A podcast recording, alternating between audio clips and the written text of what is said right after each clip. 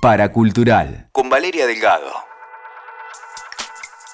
Ciruelo, uno de los representantes de nuestro arte, de la ilustración de nuestro país en el mundo entero, que acaba de inaugurar una muestra en la ciudad de Buenos Aires y nos recibe desde España. ¿Cómo estás, Ciruelo? Bienvenido y gracias por atendernos. Muchas gracias, Vale. Es un placer estar charlando con vos. Por favor, la verdad es que eh, el placer es nuestro de charlar con vos, sobre todo de ese universo que vos has creado, ¿no? Donde los dragones son como tu figura central. De hecho, esta exposición tiene que ver también con eso. Pero mm, hay como un, como un universo ciruelo que se distingue en cualquier lugar donde lo hagas y me imagino que también a través de diversas técnicas, porque manejas un montón de técnicas y sin embargo uno puede distinguir que allí está tu mano. ¿Eso es parte de un estilo propio que desde cuándo lo trabajás, consciente o inconscientemente? Bueno, en la cuestión del estilo hay, habría que eh, clarificar un par de cosas. Obviamente hay una parte personal que supongo que viene con la personalidad de uno que no se sabe muy bien de dónde viene. Yo generalmente suelo decir de antes, de antes de no sé qué, pero yo veo, me sorprendo mucho viendo chicos que los padres me los traen en exposiciones o en ferias, chicos de 4 o 5 años y que sus padres están sorprendidos de porque el nene dibuja que yo y me los traen con una pila de dibujos y yo estoy encontrándome, bueno, en los últimos muchos años, pero me encuentro con muchos nenes genios en el dibujo que traen un estilo propio que es imposible haberlo creado, haberlo desarrollado en, en cuatro años de vida, ¿no? Claro. O sea, es, entonces por eso mismo yo mm, suelo decir que, que esto, el estilo, las preferencias, el arte, ciertas pasiones, vienen con uno desde antes.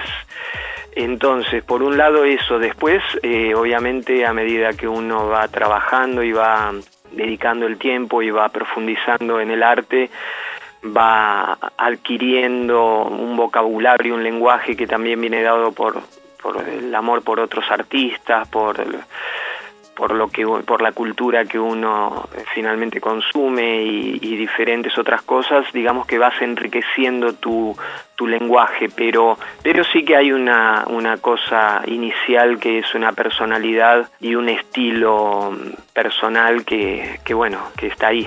Pensaba también si ese niño ciruelo eh, ha sido así, ¿no? De esos que dibujan desde siempre, bueno, y que después empieza un recorrido profesional, pero que, que arranca con esa vocación temprana. Sí, sí, claro, por eso también te hacía referencia a eso, porque es mi caso también, ¿no? Mm. Entonces, eh, que prácticamente yo empecé a bueno, desde muy desde que tengo memoria yo tengo una pasión por el dibujo que no, no viene culturalmente porque en mi casa nadie dibujaba, entonces eh, no, te, no tuve referentes inmediatos, entonces eh, eso justamente es un poco lo que te explicaba antes, viene de antes, claro. no sé de, de, dónde ni de cuándo, pero, pero viene conmigo. Y cuando decís, eh, por ejemplo, eh, sí. de estas otras cosas que nos nutren o el arte y demás, eh, te imagino súper lector y te sea además muy vinculado a la música. ¿Eso también cómo se, se va sumando a tu vida creativa? ¿También orgánicamente a medida que vas creciendo? Claro, claro. Eh, digamos que todo lo que son las sensibilidades artísticas están todas conectadas. Sí.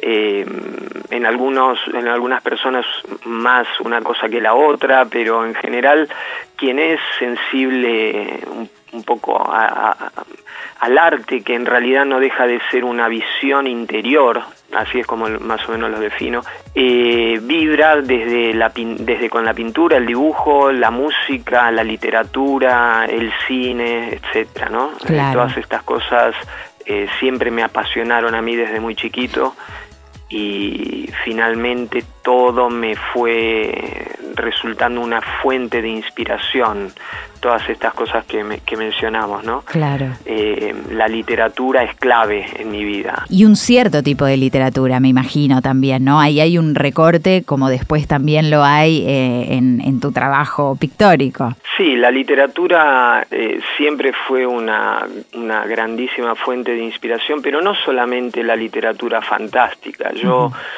leí y leo de todo. Desde muy chiquito, bueno, la variedad es, empieza desde con la historieta, por ejemplo, después con libros, sí, con un toque fantástico, por ejemplo, Salgari o, Julio Verne. Yo recuerdo leer mm. Julio Verne a los ocho años. Wow. que me empezaron a regalar en mis cumpleaños la colección y, eso me apasionó de una manera inolvidable. Y después ya eh, leí muchas cosas. Yo recuerdo leer, eh, bueno, había una moda en esa época cuando yo era tenía 8 o 9 años, que era Kung Fu, que empezó a, darse en la televisión y a raíz de eso empezaron a salir unas revistitas de Bruce Lee eh, que escribía sobre, bueno, sus técnicas y un montón de otras cosas que venían con la filosofía oriental china.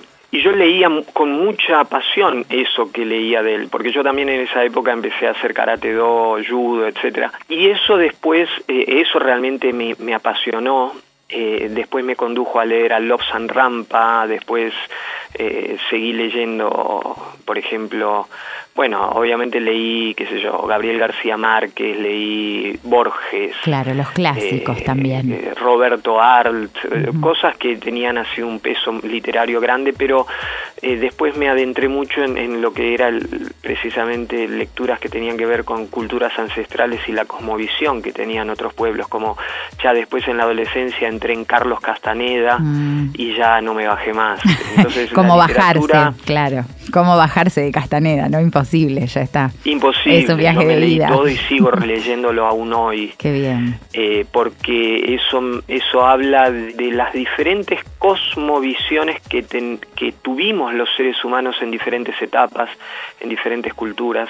Y eso me apasiona, eso es justamente lo que yo ahora, dentro del mundo dragón, en el que yo estoy inmerso, eh, desde este punto yo intento hablar de todo eso, ¿no? De, que, incluso la imagen del dragón tiene que ver con una percepción diferente. Hoy en día, por ejemplo, eh, el, dragón se ve, en general, la gente lo consume a través de películas, bueno, literatura también, de Tolkien, etcétera, y, y series de televisión como Game of Thrones. Claro pero tenemos que tener en cuenta que el dragón para muchas otras culturas, incluso la misma donde yo vivo ahora, eh, la cultura catalana en España, el dragón tiene mucho que ver con eh, tradición, tiene que ver con... eh, en el pasado tenía que ver con espiritualidad, tenía que ver con otra serie de cosas que es interesante abrirse un poquito a tratar de entender. Sí, eso te iba a preguntar, ¿no? ¿Qué te mm, permite a vos como artista tomar esa figura, ¿no? Em, a, dónde te lleva o qué otros universos va abriendo el poder seguir teniendo como figura central este dragón, ¿no? Porque elegiste eso, podrías haber elegido otro montón de cosas. ¿Qué hubo allí que viste en él como para, bueno, quedarte eh, con, con, con esa figura? En principio debo decir que el dragón me eligió a mí.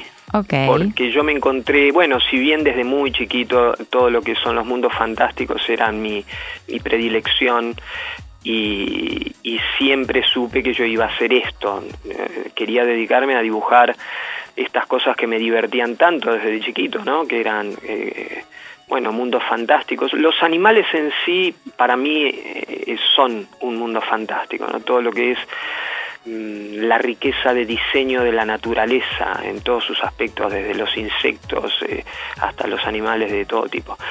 Entonces yo crecí con esta pasión que, fue lo que me condujo a, incluso a, venirme a vivir a España porque yo quería hacer esto y en Argentina no tenía un mercado en el que en el que poder trabajar todo el tiempo haciendo esto, entonces me vine a, Europa eh, y lo encontré acá y, empecé a trabajar desde acá también para Estados Unidos y, bueno, y así logré lo que yo quería. Si bien em, eh, justamente en este viaje a España, a Cataluña concretamente, eh, me encuentro de, lleno cara a cara con la figura del dragón porque Cataluña es tiene la imagen del dragón como un símbolo eh, principal. Ah, mira. Esto tiene que ver con su tradición y con el que el patrón de, toda esta región es San Jorge, que, es el que el símbolo que mata al dragón, pero en realidad yo diría que se hizo más popular el dragón que San Jorge mismo en, este pueblo. Sí. Em, entonces, bueno, yo empiezo a trabajar para editoriales que publican literatura fantástica acá en Europa y todas, por supuesto, la literatura fantástica está teñida con la imagen del dragón eh, como predominante, ¿no? Entonces, eh, bueno, eso, todo eso me va llevando, incluso acá en, en, en, Cataluña, en Barcelona, encontrarme con la obra de Gaudí, sí, este arquitecto tan internacional, tan fantástico, también me, me puso en contacto con la imagen del dragón de lleno porque él la utilizaba mucho para sus decoraciones. Entonces digamos que fue todo una, una cuestión de, de casualidades, de, sincronicidades que me llevaron a, especializarme en esto, pero al mismo tiempo, como te decía antes, yo ya venía muy interesado en, ciertas cosas y la figura del dragón terminó de encarrilarme sobre este punto concreto. Y en los últimos quizás 15 años ya, de trabajar para Estados Unidos, para Europa, etcétera, pude poner mi granito de arena, pude dar un golpe de timón a todo este mundo que es el que yo digo en Estados Unidos y en Europa, eh, todo lo que es literatura fantástica o arte fantástico está siempre eh, relacionado con lo que es mitología nórdica, con todo lo que es el mundo de Tolkien, que tiene que ver con culturas de, eh, del norte de Europa, culturas antiguas de acá. yo quería darle la voz del, del, arte fantástico latinoamericano, precolombino, digamos, precolombino, ¿no? Entonces también hay dragones, también hay duendes y hadas en todas las culturas precolombinas. Entonces ahí fue donde yo empecé a, bueno, escribí una, una historia, después escribí varias cosas para mis cuadernos que son unos libros en los que yo voy metiendo textos e imágenes con mis pensamientos más profundos. Entonces ahí sí empiezo a hablar desde este, este otro lado de la, del arte fantástico de precolombino, digamos, o relacionado con esos con esas culturas ¿no? ancestrales de América. WeToker. Sumamos las partes.